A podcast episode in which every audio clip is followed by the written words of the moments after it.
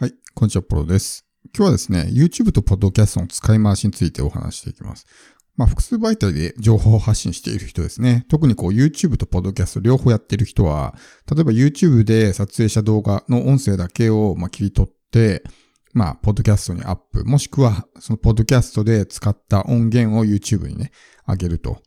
いう形で使い回しをね、することがあると思うんですけど、まあ、この辺の是非とか注意点とかね、というところを今回は考えてみたいと思うんですけど、まあ、ポッドキャストでもですね、一応そのビデオポッドキャストというのがあって、現状今見れるのは Spotify だけだと思うんですけど、僕もまあメインチャンネルの方ではね、ちょくちょくビデオポッドキャストっていうのを上げてます。で、そのビデオポッドキャストっていうのは、まあ YouTube に上げた動画をそのままアップロードするみたいな。まあ個別にまたね、別撮りするとやっぱり時間がかかるので、やっぱりこのコンテンツとかね、コンテンツマーケティングとか情報発信とかのいいところっていうのは、まあ、コンテンツの使い回しができるところですね。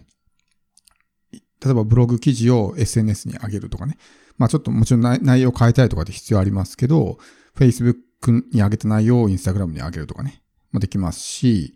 まあ今回のね、ような感じで YouTube 撮ったやつをビデオポッドキャストとして Spotify にアップロードするとか、っていうこともできますよね。だから効率化としてはすごくいいわけですけど、で、ただそれをやってしまうとね、何が起こるのかということなんですけど、例えば、YouTube と Podcast 両方聞いている人がいた場合ですね、毎回そんな感じで同じような、例えば YouTube に上げたやつの音声だけ切り取って Podcast にね、アップするってなると、あ、もうこれ両方見なくていいやってなっちゃうんですよね。だからどちらかのこの視聴者が一人減ってしまうわけですよ。できればこのタッチポイントを増やしたいんで、両方のね、媒体を見てほしいわけですけど、毎回見るたびに、まあ、YouTube の音源をポッドキャストにアップしてて、ポッドキャストの音源を例えば YouTube にアップしてたら、もうこ、どっちかだけでいいやってなっちゃうから、まあ、一人減っちゃうわけですよね、そういう視聴者が。そういう弊害があるので、基本的にはやっぱりね、僕は別々にした方がいいかなと。もちろん海外のそういうポッドキャスターとかでも丸々同じものをね、使ってたりする人はいるんですけど、個人的にやっぱその媒体ごとに、まあ、最適化された形でね、出した方がいいと思うんです。でこの最適化された形っていうのは特にね、この動画と音声っていうところで気をつけないといけないのは、動画っていうのはそのまあ、ビジュアルがあるんで、そのビジュアルありきでいろいろ話ができるわけですね。なので、その何かを、例えばこう指さしながらとかってね、できたりとかこう、身振り手振りでやったりとかできるわけですけど、そういう時に音声だとその視覚情報がないので、それありきで話をされてしまうと、音声だけ聞いてると、いまいち話がよくわかんないとかってあるわけですよ。例えばこう指示語とかね、あれとかそれとかこれとかって言われても、あれ、それこれってどれみたいな感じになったりするわけですね。だからそういうような指示語っていうのはできる限り省くとかね、音声で聞いてもわかるような形で動画を撮影するときに撮っておくとかね。っていうことをしておかないと、音声を聞いた人がね、何のことやらよくわからないみたいな感じになってしまうんですね。なのでそういった点は気をつける必要があるかなと思いますし、あと、ね、この動画と音声っていうところで気をつけないといけないのは、やっぱりその、なんていうんですかね、音声の人たちっていうのは、すごく、まあ、音にこだわるわけですね。ちょっとした雑音とか、そういったものが耳に残るんですね。動画だとそんな気にならないわけです。こう視覚情報で見てるんで、動画に集中してるから、例えば、ちょっとした雑音とか、そういったものが入ってもそこまで耳に残ることはないわけですけど、音声の場合っていうのはそういうのがね、もう耳に集中してるから、ちょっとした音でもね、え、気になったりとかってあるんで、そのあたりの撮影環境とかね、そういったことも気をつけないといけないなというのがありますし、あとですね、まあ動画用に撮影したものっていうのは、ちょっと音声のね、音質が悪かったりするんですね。僕も YouTube を撮影するときは、まあ Vimeo のね、録画機能を使って撮影するんですけど、やっぱりその Audacity で収録した音声に比べると音質が悪いんですよね。やっぱこの音にちょっとこだわりたいとかね、少しでもいい音出したいっていう場合は、やっぱりそういう、まあ、動画用のね、収録ツールだとそこに対応できなかったりとかね、クオリティが落ちてしまったりとか。動画撮影するんだったらリバーサイドっていうのがね、あって、まあ、その、リモートポッドキャストをするときに使えるツールなんですけど、動画付きで。で、その、ね、えー、リバーサイド FM とかであれば、音質をね、落とすことなく動画撮影もできるんですけど、そういったツールを使うとかね、っていうところも気をつける必要があります。で、この動画付きの音声っていうのは、まあ、今後広がっていくと思うんですね。今、Spotify が試験的にやってますけど、ひょっとしたら他のポッドキャストでもね、そういうような形でビデオポッドキャストみたいなね、状態になっていくと思うんですけど、今度逆にですね、じゃあその YouTube にポッドキャストの音声をアップする場合はどうなのかってことですね。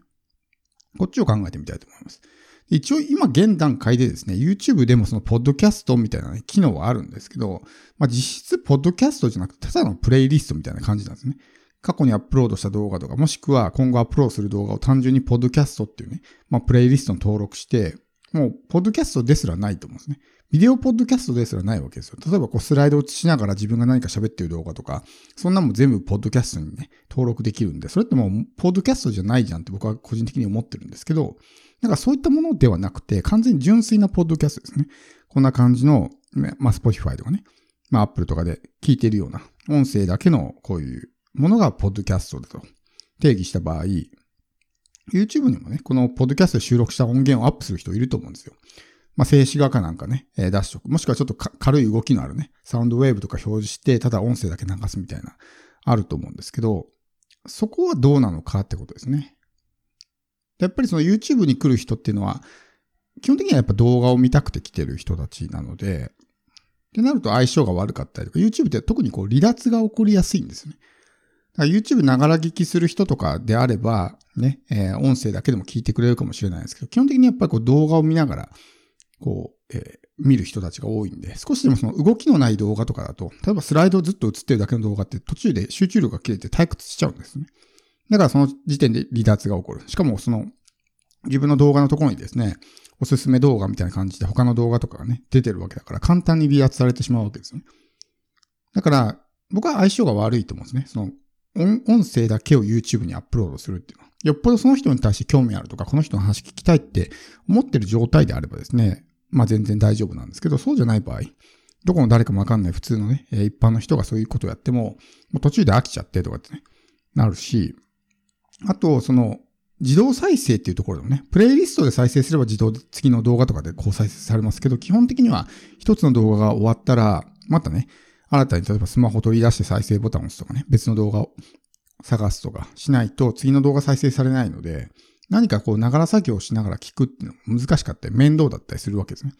なおかつ YouTube の場合っていうのは、そのバックグラウンド再生みたいなのが今の段階ではできないので、ってなるとずっとね、このつけっぱなし、オンにした状態、画面を表示した状態になるわけだからバッテリーも食うんですね。なおかつその外出先だとすごくデータを食うので、ずっとね、えー、聞き流しみたいな感じでやってると、一気にこうデータがね、消費してしまって、もうその、月ごとのね、データ量を超えてしまうみたいな、そういう、まあ、えー、デメリットもあるんで、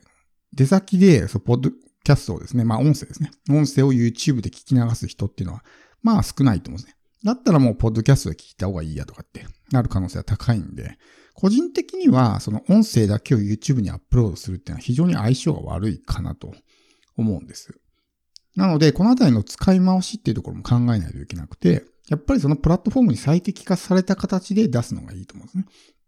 あくまでも使い回すっていうのは発信者側の都合なんですね。ちょっと手が回らないとかめんどくさいとかっていう都合なので、見ている側はね、そういった別に求めて、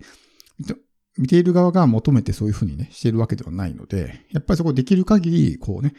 動画なら動画、音声なら音声に合った形で提供してあげるっていうのが一番だと思います。だから、僕は YouTube の場合っていうのは特に時間決めてないですね。5分のものもあれば10分のものもあるんですけど、ポッドキャストって基本的に10分、大体ね、平均してやってます。っていうのは YouTube っていうのはね、集中力があんま続かないんで、10分とかでも最後まで見てくれない人が多いんですね。だからできる限り無駄な話を省いて、要点だけパンパンパンと話さないと、ね、全部見てくれないわけですよ。でも、ポッドキャストって基本的にね、まあ、ながら聞きしてるし、ね、えー、わざわざこう、スマホを取り出して停止ボタンを押すような人っていうのも、まあ少ないんで、リテンションレートが高いですから。だから若干こう話が間延びしたりとか、ね、若干無駄話があっても、そこでじゃあすぐに止められるかってそういうわけではないので、だから10分とかでも聞いてもらったりとかね、インプットのエネルギーが小さいんで、10分間聞き続けるってことも大してね、リスナーにとっては苦じゃないんですよ。だから10分でも聞いてもらえる。けど YouTube の場合っていうのはもすぐ集中力が切れるし飽きちゃうし、で、本当に3分とか5分でもね、離脱が起こるみたいな感じになるんで、できる限りコンパクトにまとめる必要があると。だから YouTube に関しては特に時間を決めずに、もう話すことだけ話し終わったらもう終わりみたいな形で僕は撮影します。なので、そのあたりの違いですね。リテンションレートの違いなんかも意識してやっていくと、まあ、すごくいいね、コンテンツになるんじゃないかなと思います。